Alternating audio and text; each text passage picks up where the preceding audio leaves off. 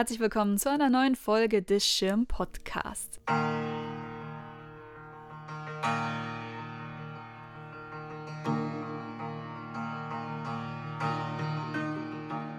Aktuell zeigt die Schirn Deutschlands erste Einzelausstellung des iranischen Künstlertrios Ramin Ha-Erizadeh, Rokni Ha-Erizadeh und Hessam Rahmanian. Mit einem von den Künstlern selbst gewählten Titel Either He's Dead or My Watch Has Stopped, Groucho Marx while getting the patient's pulse. Die Arbeiten des Kollektivs, alle drei leben und arbeiten zusammen in ihrem Haus in Dubai, richten den Blick auf politische und soziale Konflikte der Gegenwart. Sie hinterfragen Machtmechanismen, Geschlechterrollen und die Kunstwelt, in der sie sich bewegen. Das ortsspezifische Environment in der Schirn verstehen die Künstler als alternative Landschaft. Es geht um den Nahen Osten, um Krieg, Exil und Migration, aber auch um Quarantäneerfahrungen und Identitätssuche im Tanz. Erzählungen und Referenzen unterschiedlicher Quellen werden verbunden, beißender Humor und Karikaturen treffen auf melancholische Poesie. Die Künstler führen neue und existierende Werke zusammen, sie folgen dem Prinzip des Work in Progress. Herzstück der Ausstellung ist ein eigens für die Schirn entstandenes monumentales Bodengemälde, das von Skulpturen, Collagen und Videoarbeiten ergänzt wird. Die Ausstellung ist noch bis zum 13. Dezember zu sehen.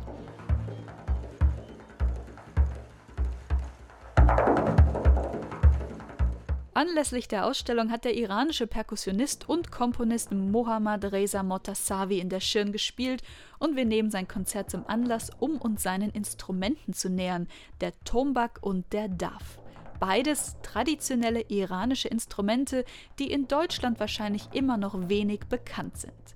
Im Gespräch mit dem in Berlin lebenden Motassavi haben wir darüber gesprochen, warum seine Art des Spielens auf Ablehnung bei iranischen Konservativen stieß und er letzten Endes nach Deutschland zog, obwohl er in seinem Heimatland zu den angesehensten Musikern gehörte.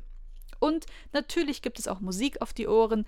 Als Einstieg hören wir einen Ausschnitt der Komposition Riding Time mit Mohammad Reza Motassavi an der Tombak. Der Titel stammt aus seinem letzten Album Rhythmi Javdanegi, das im Oktober letzten Jahres veröffentlicht wurde.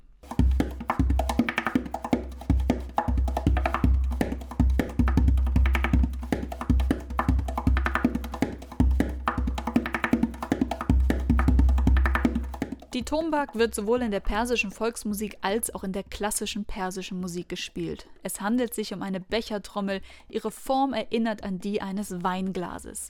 Der Korpus wird traditionell aus einem Stück Holz gefertigt, früher meist aus Maulbeerbaumholz. Gespielt wird sie im Sitzen. Bei Rechtshändern liegt sie auf dem linken Oberschenkel. Durch ihre liegende Position ergeben sich für die Hände jeweils unterschiedliche Winkel beim Anschlagen, die sich auf den Klang auswirken.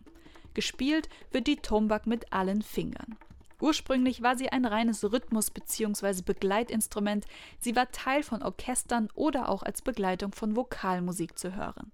Dies änderte sich Mitte des 20. Jahrhunderts, insbesondere durch Hossein Terani, der als Vater des modernen Tombak-Spiels gilt und das Instrument als Soloinstrument etablierte.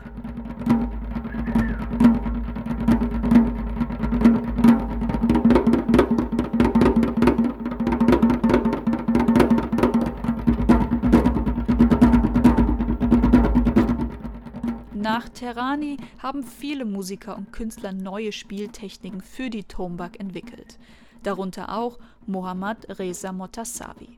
Über 30 neue Spielweisen gehen auf ihn zurück und er war einer der angesehensten Spieler in seinem Heimatland Iran. Motassavi wurde 1979 in Isfahan in Zentraliran geboren und begann mit sechs Jahren die Tombak zu spielen. Mit 14 kam die Daf hinzu. Die DAF ist ebenfalls eine Trommel, auf die wir gleich näher eingehen. In unserem Gespräch erzählte er von der tiefen Verbindung, die er von Anfang an mit seinen beiden Instrumenten spürte. Auch durch die Materialien, wie sich Holz und Fell unter seinen Fingern und Händen anfühlte. Der Kontakt mit dem Instrument und dadurch auch die Klangerzeugung seien sehr direkt, etwa im Gegensatz zu Saiteninstrumenten. Unabhängig vom Instrument merkte Motasavi auch schnell, dass es für ihn in der Musik keine Grenzen gebe und er existierende Regeln, wie das Instrument zu spielen sei, schnell vergaß und sich darüber hinwegsetzte. Musik sei für ihn schon immer mehr und immer freier gewesen. Als Jugendlicher spielte er in Orchestern und gewann sechsmal hintereinander den nationalen Tombak-Wettbewerb. Seine neuartige Spielweise und seine eigenen Kompositionen kamen beim iranischen Publikum so gut an, dass er ein Solokonzert in Teheran geben wollte. Doch dies musste bei offizieller Stelle beantragt werden und, wie er selbst erzählt, sein Antrag wurde lachend abgelehnt, denn Solokonzerte mit Eigenkompositionen, das war den Altmeistern vorbehalten. Zwar sei er in Isfahan geboren, sagt Motasavi, aber er möchte als Mensch und nicht als Iraner definiert werden. Diese Gedanken hätten sein Spiel sehr beeinflusst. Er glaube fest daran, dass Traditionen verinnerlicht werden müssten, damit Musik sich weiterentwickeln und von innen kommen könne. Seiner Ansicht nach blieben viele Musiker zu sehr der Tradition verhaftet und wiederholten diese nur. Motazavis sinnbildlicher Blick über den Tellerrand wurde 2001 mit einer Konzerteinladung nach München belohnt. Ende desselben Jahres zog er nach Deutschland und lebt bis heute in Berlin. Angetrieben von einer Musik ohne Dogmatik fing er in Deutschland noch einmal von vorne an.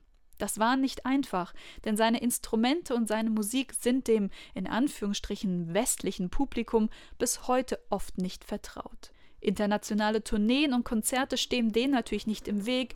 Mittlerweile hat er in der Berliner Philharmonie genauso gespielt wie im Sydney Opera House.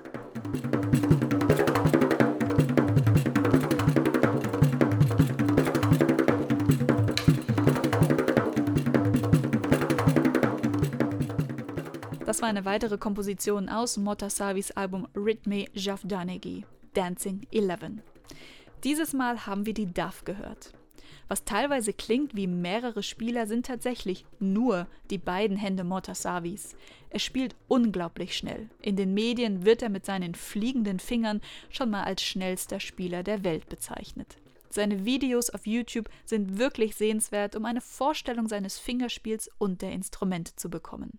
Die DAF ist eine kurdische Rahmentrommel und im Iran und anliegenden Ländern des Nahen und Mittleren Ostens vertreten. Auf einen runden Holzrahmen, dessen Durchmesser bis zu 60 cm betragen kann, wird Tierfell aufgespannt. Insbesondere die iranische DAF hat an den Innenseiten befestigte Metallringe, die beim Spielen mitklingen. Es gibt auch Ausführungen mit einem Schellenkranz. Im europäischen Kontext sprechen wir vom Tambourin, das sicherlich einigen bekannt ist. Die DAF kann auf verschiedene Weise gespielt werden. Entweder mit beiden Händen in der Luft gehalten und gleichzeitig mit den Fingern gespielt oder aber sitzend gewissermaßen eingeklemmt zwischen Oberschenkel und einer Hand. Motasavi spielt nun schon seit mehreren Jahren Tombak und Daf. Die Begeisterung ist immer noch die gleiche, wenn auch auf anderen Ebenen. Die Musik solle ihn bestimmen, nicht umgekehrt, so sagt er. Sie sei immer sein Lehrer, mit jedem Konzert, mit jedem Tag lerne er etwas anderes. Was ihn zu seinen eigenen Kompositionen inspiriert? Wir alle hätten einen Puls, der in jedem Moment anders schlägt wie auch die Musik. Jeder Moment bürge eine andere Atmosphäre, eine andere Energie. Musik sei nicht getrennt von seinem Leben, sie sei wie Begeisterung, wie Lebensfreude. Die Welt biete nicht immer Anlass zu viel Begeisterung, aber es gebe immer auch viel Schönheit im Leben und daran halte er sich. Wie auch Motasavi haben Ramin Ha'erizadeh, Rokni Ha'erizadeh und Hessam Rahmanian ihr Heimatland Iran verlassen, um in einem anderen Land frei ihrer Kunst nachgehen zu können.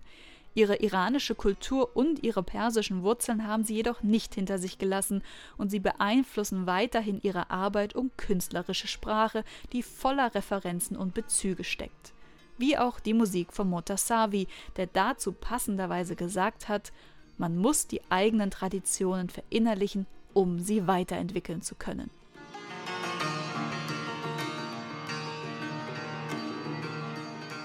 Das war eine weitere Folge des Schirm Podcasts. Wir hoffen, er hat euch gefallen und vielleicht sogar dazu inspiriert, weiter in die Welt der Tombak und Daf einzutauchen und euch mehr anzuhören und anzusehen. Im nächsten Schirn-Podcast Ende Oktober geht es dann um etwas ganz anderes. Im Rahmen der Ausstellung We Never Sleep werden wir in Erfahrung bringen, wie wir heutzutage mit Hilfe von Apps, Online-Werbung und unseren Handys überwacht werden. Den Schirm-Podcast könnt ihr beim Podcast-Anbieter eures Vertrauens abonnieren. Wenn euch gefällt, was ihr hier hört, freuen wir uns über eine positive Bewertung bei iTunes. Bis zum nächsten Mal.